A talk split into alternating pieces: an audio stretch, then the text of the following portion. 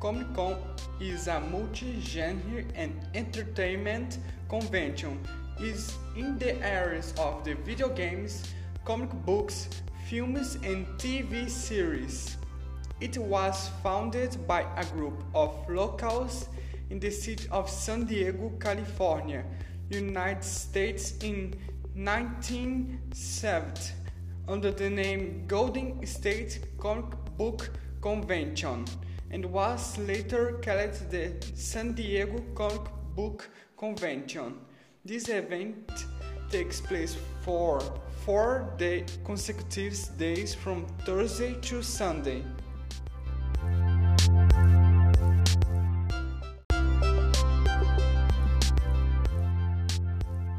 The CCXP Comic Con experience in Brazil was held its first edition in 2014 in the city of São Paulo. It is a pop culture event built along the lines of the San Diego Comic Con.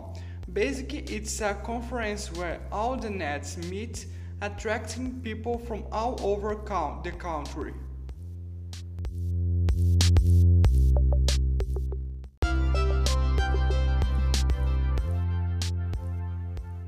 It is an event full of news in the geek universe, which brings together the best of comics, movies, series, and games.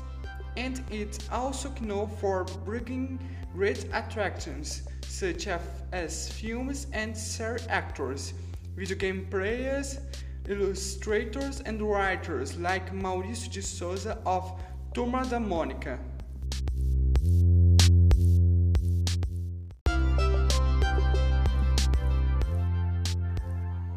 Another great attraction are the cosplayers, who are different people from the audience dressed up as favorite characters. The CCXP of São Paulo is a public success that broke the record and considered itself as the largest in the world, with more than 280,000 fans from the net world present.